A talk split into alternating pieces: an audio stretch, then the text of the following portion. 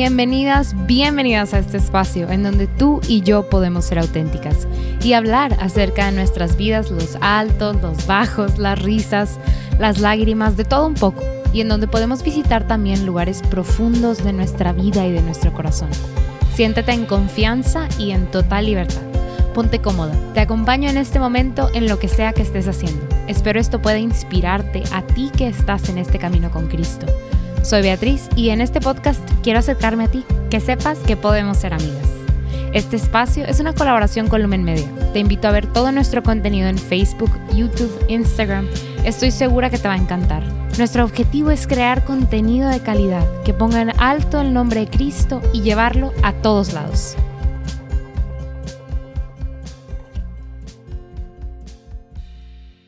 Bienvenidas hermanas, qué gusto estar con ustedes el día de hoy y qué padre pues empezar esta temporada, la temporada número 5 junto con ustedes. Es... Siento que voy a decir lo que diría como en una, en una presentación o algo así, de que es una dicha y un honor estar aquí con ustedes, pero realmente lo es, realmente me encanta, me encanta poder tener este espacio con ustedes y me encanta poder estar aquí, entonces pues les doy las gracias de antemano a ustedes por estar aquí y también al Señor por traernos a todas aquí, ¿no? Por juntarnos a todas en este espacio.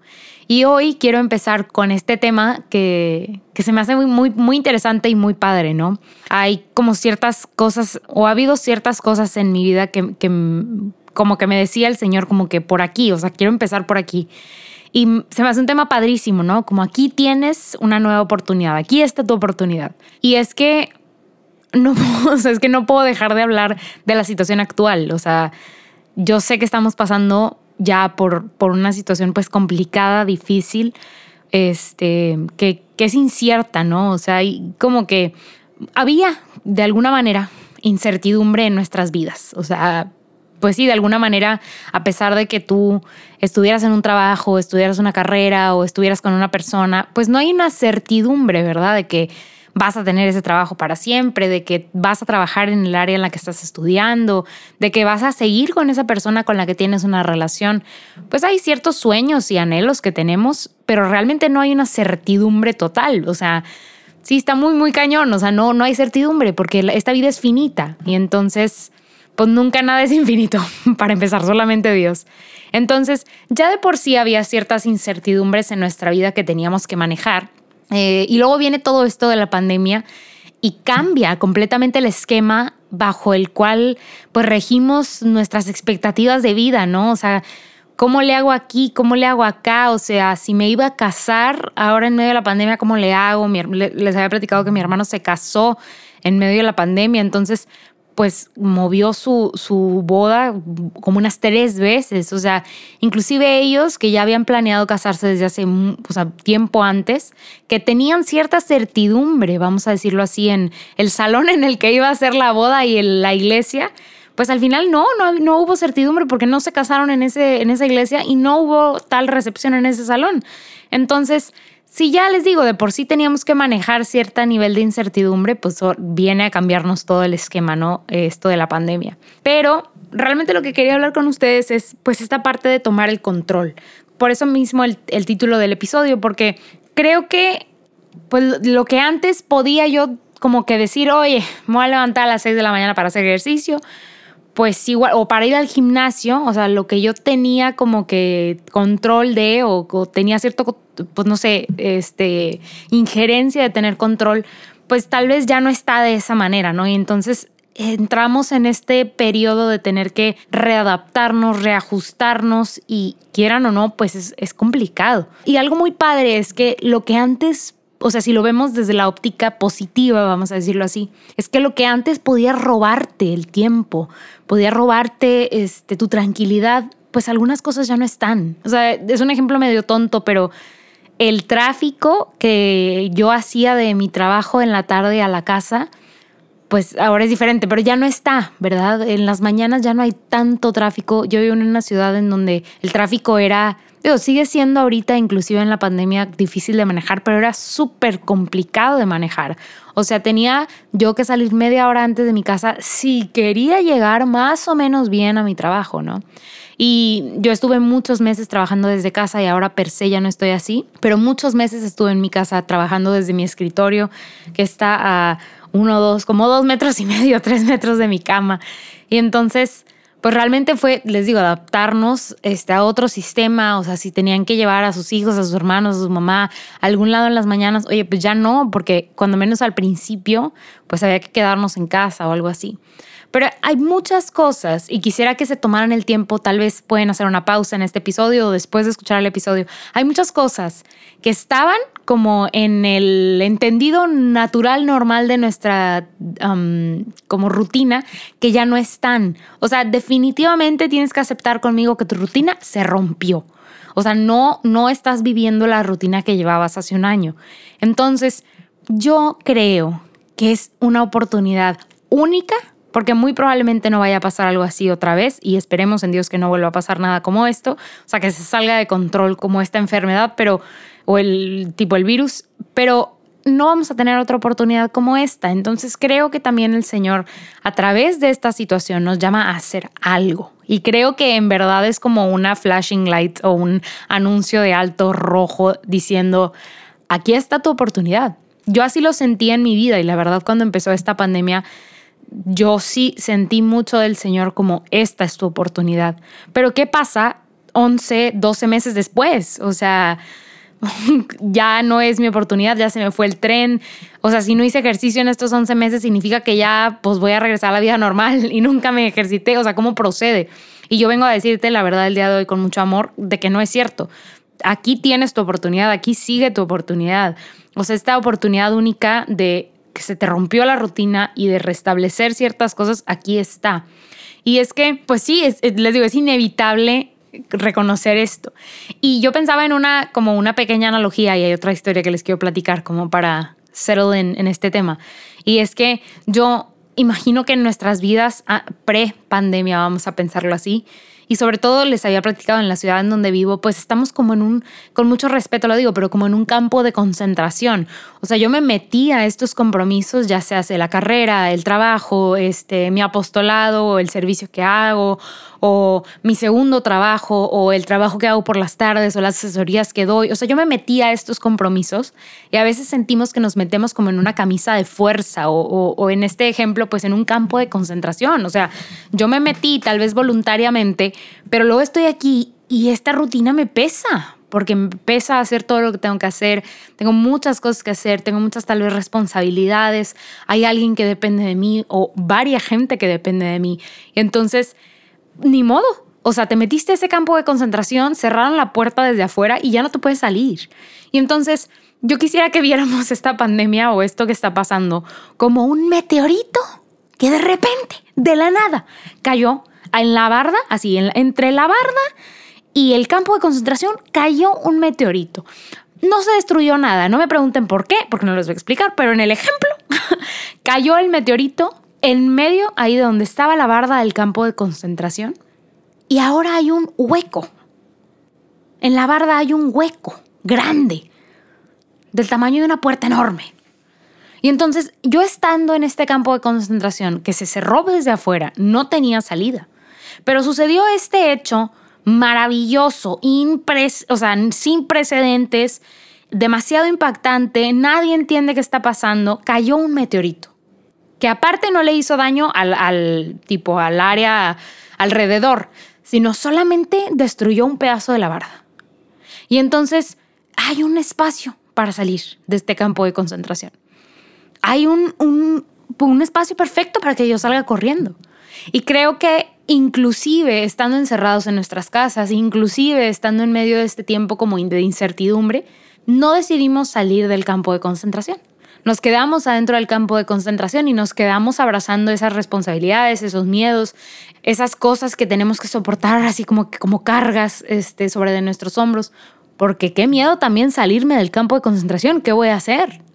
Digo, si te sales, no vas a tener, no, tal vez esta gente que depende de ti no va a dejar de depender de ti pero vas a tener que hacerle de otra manera, ¿no? Y entonces Creo que a veces inclusive podemos caminar hacia donde está el hoyo ahí en la barda y ver para afuera.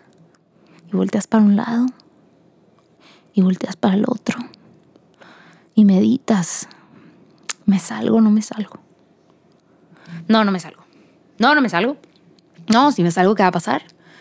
No, no, no, no, no. Y va a estar cañón. ¿Y qué voy a hacer después?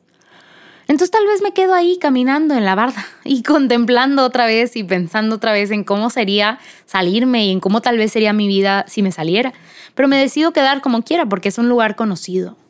Y yo quiero decirte el día de hoy que está bien padre salir del campo de concentración, que es una dicha salir del campo de concentración, que te lo recomiendo ampliamente.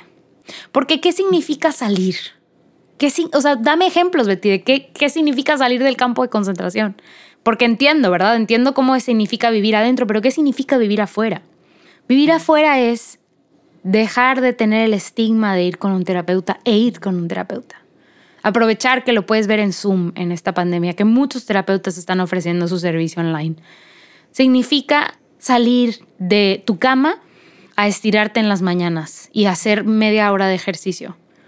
No tienes que ir al parque, no tienes que ir al gimnasio, no tienes que ir a ningún lado. Aquí al lado de tu cama, en el 2 por 2 metros que tengas libre o vete a la sala, activa tu cuerpo.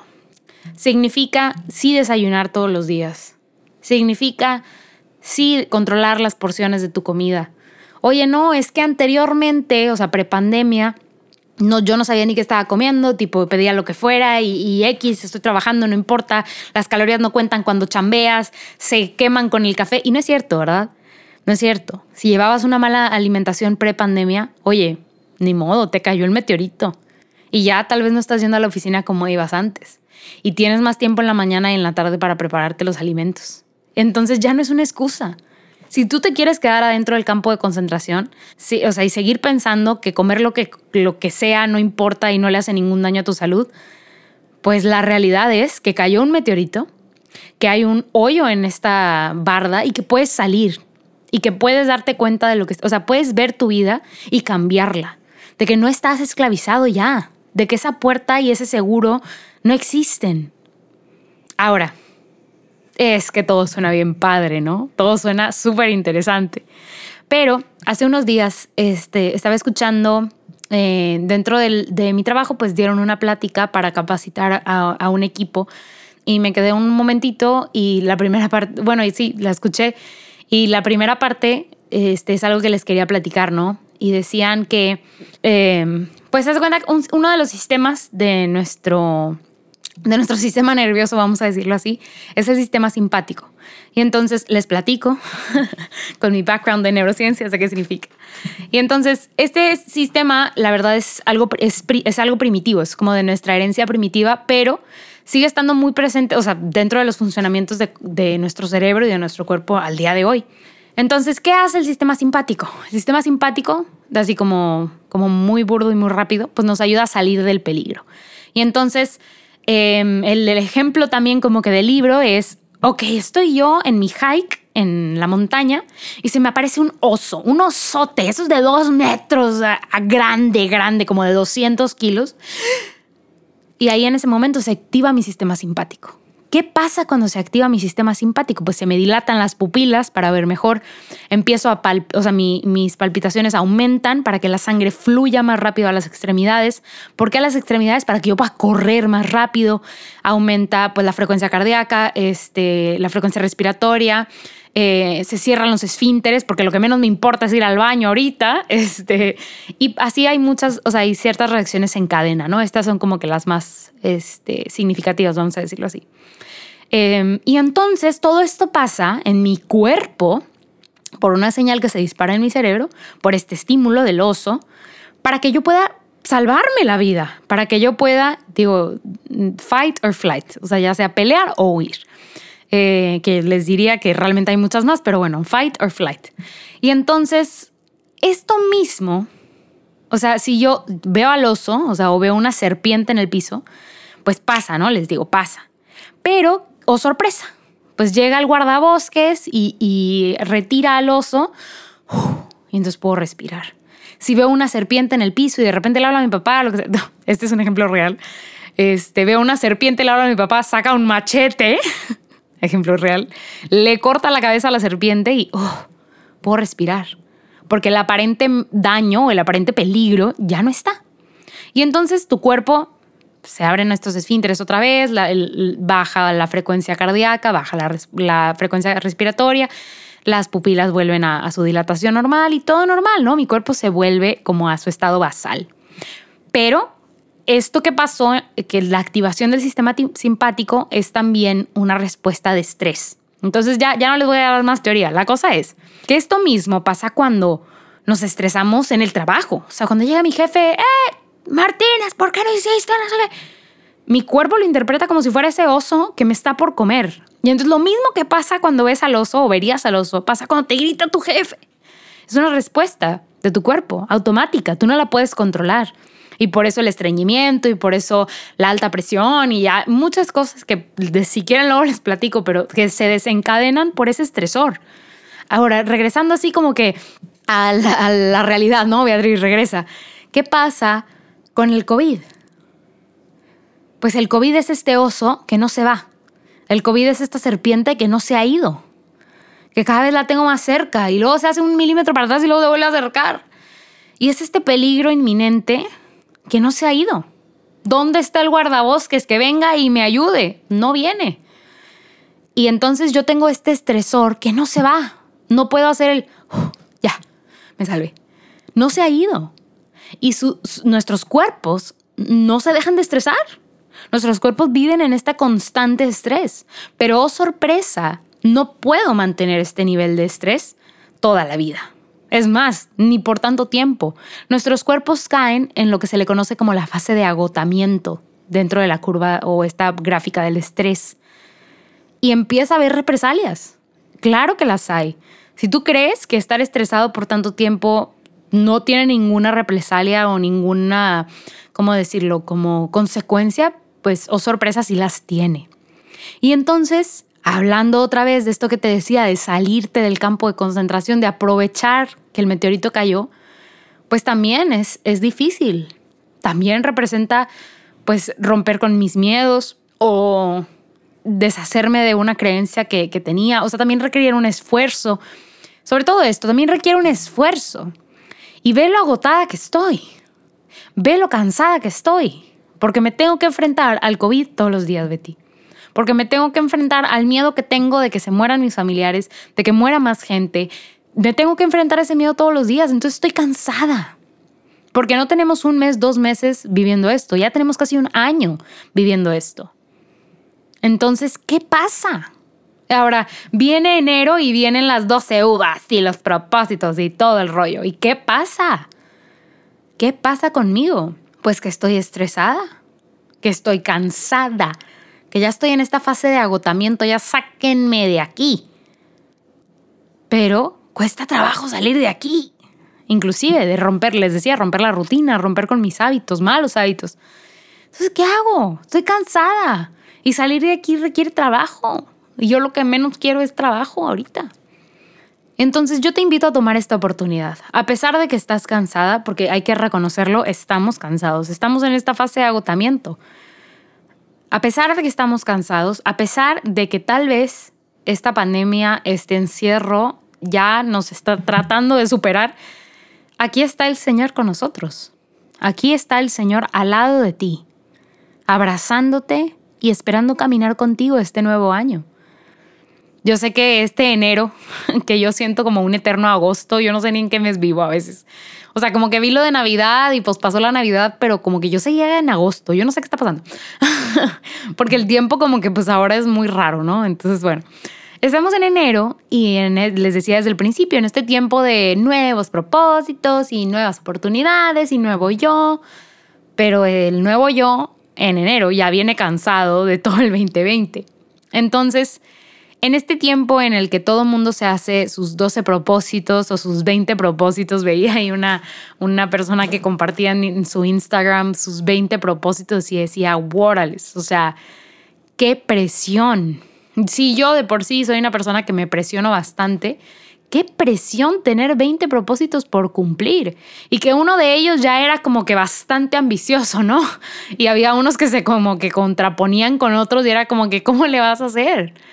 Yo te invito, tal vez ya vamos tarde, tal vez tú ya tienes tu lista este, de propósitos y de cosas que quieres hacer, pero yo te abro mi corazón y te propongo que este año no tengas 12 propósitos, que no tengas 12 eh, como sueños, eh, tal vez imposibles, porque a veces les digo, combinamos una cosa con otra que ya se hizo bien complicada, o sea, ya son pues cosas que necesitarían todo tu tiempo o mucho de tu tiempo libre y pues no le puedes dedicar tanto, ¿no? Aunque quisiéramos, este, a veces es difícil y nos metemos en esta camisa de 11 varas otra vez nos quedamos adentro del campo de concentración y le agregamos como que más cadenas a nuestros pies, o sea, hacemos la vida un poquito más complicada. Y yo te invito a reconocer, número uno, que eres una hija amada de Dios. Nada puede cambiarlo. No tienes que hacer nada para probarle a nadie, ni al Señor, tu valor. Ya eres valiosísima así como eres. Nada tienes que hacer, no tienes que aprender a hablar inglés, francés, alemán, a tocar la flauta, el cello, el violín para valer más. Y si ya haces todo eso, no aporta más valor. Realmente nosotras ya somos las hijas amadas de Dios. No hay nada más que necesites hacer. No, hay, no necesitas probar quién eres. Él ya te ama y ya te conoce tal cual eres. Pero sí nos llama en esta vida terrenal a buscar nuestra felicidad, ¿verdad? A buscar la plenitud, a buscar la santidad. Y hay que reconocer también que no somos entidades como que robots. Somos un cuerpo, una mente y un espíritu. Esas tres partes en conjunto conforman nuestra persona humana. Y entonces es importante, les digo, número uno, saberse muy amada, muy amada, para no empezar a echarnos propósitos encima que tengan que ver con el demostrar. Demostrarle al Señor que valgo para que me ame. No, ya eres muy amada, así que no te preocupes. Número dos, reconocer esta unidad, que somos esta persona íntegra, con estas tres partes importantes. Y entonces, habiendo reconocido eso, te invito a que veas tu vida. ¿Ok? Número tres, veas tu vida que hagas un pequeño espacio en tu fin de semana, en tus tardes, en tus noches, para ver estas tres áreas. Cuerpo, mente y espíritu. ¿Cómo están? Hoy en mi cuerpo tengo buenos hábitos alimenticios, hago mínimo media hora de actividad física al día, me corto las uñas, me corto el pelo, cómo está mi cutis, ¿verdad? Tal vez hace mucho tiempo que no le pongo atención este, y ni siquiera me pongo bloqueador, no sé. Este, ¿Cómo está mi cuerpo? ¿Cómo está mi mente? Oye, sigo cargando con ese rencor, sigo cargando con, con ese compararme con cada persona que veo, sigo estando en esta relación tóxica, embroncada con una amiga, con un amigo, con mi pareja. ¿Cómo está mi mente? ¿Cómo estoy yo? Yo, yo como persona. ¿Y cómo está mi espíritu? O sea, yo sé que tal vez han escuchado este ejemplo antes, pero así como nosotros comemos y nos alimentamos, y cuando no comemos, estamos desnutridos. Así pasa con el alma. Si alimentamos al alma, el alma va a andar a todo dar con un chorro de pila, pero si no le damos de comer, es un alma flaca, desnutrida, que pues no tiene ganas de vivir. Nuestra alma es una parte íntegra de, de quiénes somos y es importante ver cómo está esa parte. Oye, voy a misa, le dejo al Señor entrar, hablo con el Señor en el día, tengo mi espacio de oración personal, Em, rezo el rosario, cómo me he confesado en estos meses, cómo está mi espíritu. Me cuesta hablarle al Señor porque me da pena, porque me siento em, sucio. Oye, entonces, ¿cómo está mi espíritu? Una, una cosa que te des cuenta. La primera, esa escríbela. ¿Cómo está mi cuerpo? Y si notas un, un área en la que puedas mejorar, esa anótala. No anotes las 100 que se te vengan a la cabeza. Esa, una una en cada uno. Una de tu cuerpo, una de tu mente y una espiritual. Y entonces, una vez que tengas estas tres áreas o estas tres cosas identificadas de esta persona integral que eres, proponte. Proponte esto un reto, una meta para este año. Mejorar mi relación con mi cuerpo.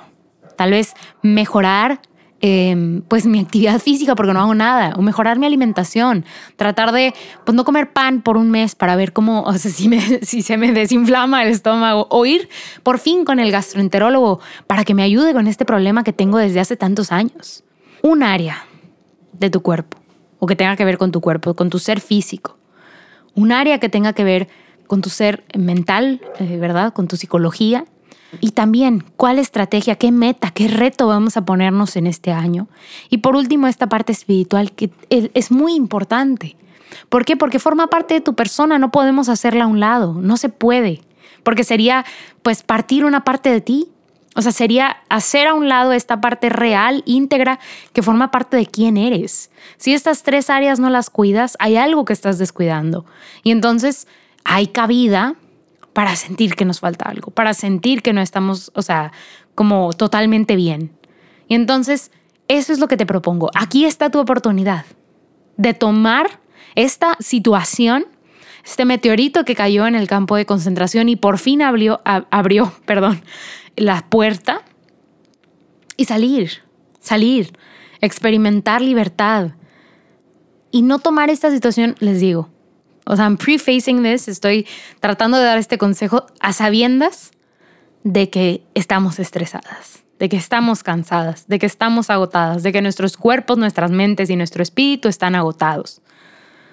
Yo sé, pero no podemos dejar de luchar, no podemos dejar de poner un pie adelante. Y ahí va Cristo, junto con nosotras. Ahí va Cristo poniendo también el pie adelante contigo. Ahí va Cristo tomándote la mano. Ahí está Cristo. Cristo no se ha ido a ningún lado, ni se irá a ningún lado.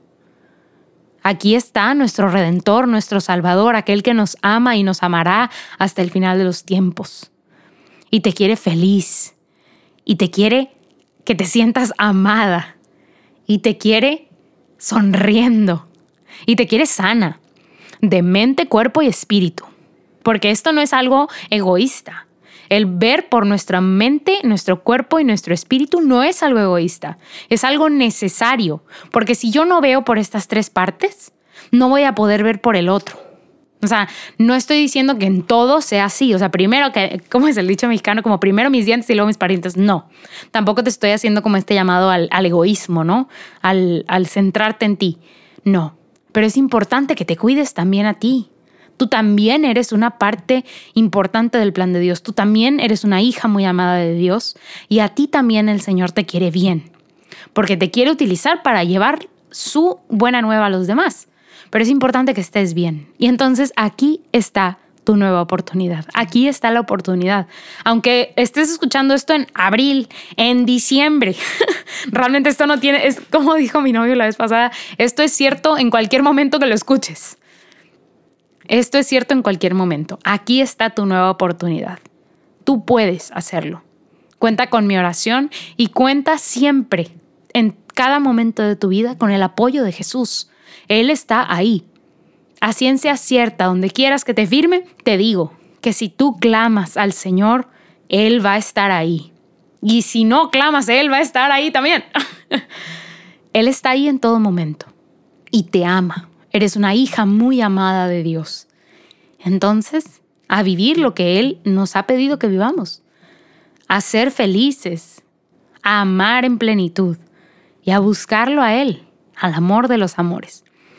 Y pues bueno, para ir cerrando, les platico de mi cosa o persona de la semana. La verdad es que em, yo este año quise incorporar un poco más la lectura eh, la verdad es que soy muy honesta, he, dejado que mi mente como que se vaya mucho por lo audiovisual y veo muchos videos y muchas cosas así como que en el celular, pero he dejado de un lado la lectura e inclusive me he dado cuenta que ahora me es un poco difícil leer porque prefiero pues estar viendo el video, ¿no? Que estar leyendo. Pero eh, compré un libro de la vida de San Francisco, ya saben que San Francisco es como que de mis amigos, entonces quería conocer todavía más de su vida. Y me encanta, me encanta. Este libro está padrísimo, padrísimo. Eh, de hecho, es de este proyecto de mi biblioteca católica que les invito ahí a seguir en Instagram y en redes sociales. Em, y me encanta, me encanta conocer más acerca de la vida de San Francisco y más de este amigo que, que quiero tanto. Y pues bueno, les doy las gracias por escucharme, por estar aquí en este nuevo episodio y en este inicio de temporada. La verdad es que nos se vienen cosas muy padres, cosas muy interesantes y la verdad es que qué padre poder empezar este año y esta temporada en conjunto con ustedes. Les mando un súper abrazo si están escuchando esto en Spotify, Apple Podcasts, Google Podcasts. Les pido que ahí le dejen un comentario, un like, que si están, sobre todo en Spotify, le den clic en follow o en seguir para que pues les llegue ahí a su a su página de home cuando saquemos el episodio nuevo. Les pido pues que oren por este proyecto, que sigan orando por nosotros que estamos detrás del, micrófono, o yo que estoy detrás del micrófono y todos los, los del equipo, por nuestro equipo de Lumen Media, para que podamos seguir sirviendo al Señor con nuestros instrumentos, ¿verdad? Con nuestros talentos. Y yo estoy orando por ustedes para que aprovechen esta oportunidad, para que aprovechemos juntas esta oportunidad que el Señor nos da, esta hermosa experiencia en, en nuestras vidas y pues que hagamos lo mejor de, de esto. Let's make the most out of it, este, dirían como que en inglés. Entonces, pues les dejo un abrazo grande eh, y pues un saludo muy grande y nos vemos el siguiente miércoles ya, horario normal, para la temporada número 5. Así bien, hermanas.